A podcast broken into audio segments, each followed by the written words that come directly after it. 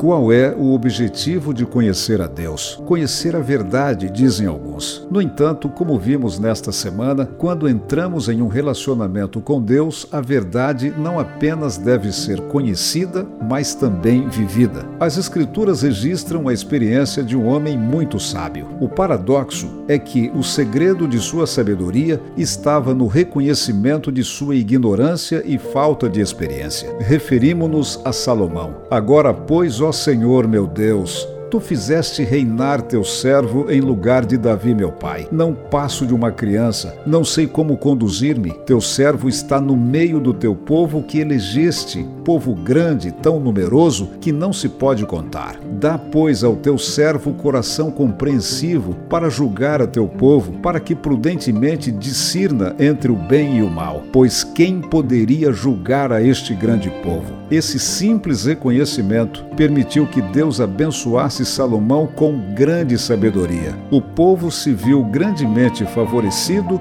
e a fama de Salomão se difundiu. O propósito de Deus ao colocar seu povo em um lugar tão privilegiado era justamente o de representar indignamente diante das nações. Salomão foi um excelente expoente desse objetivo. Ninguém podia ficar indiferente diante do que Deus fazia em Israel.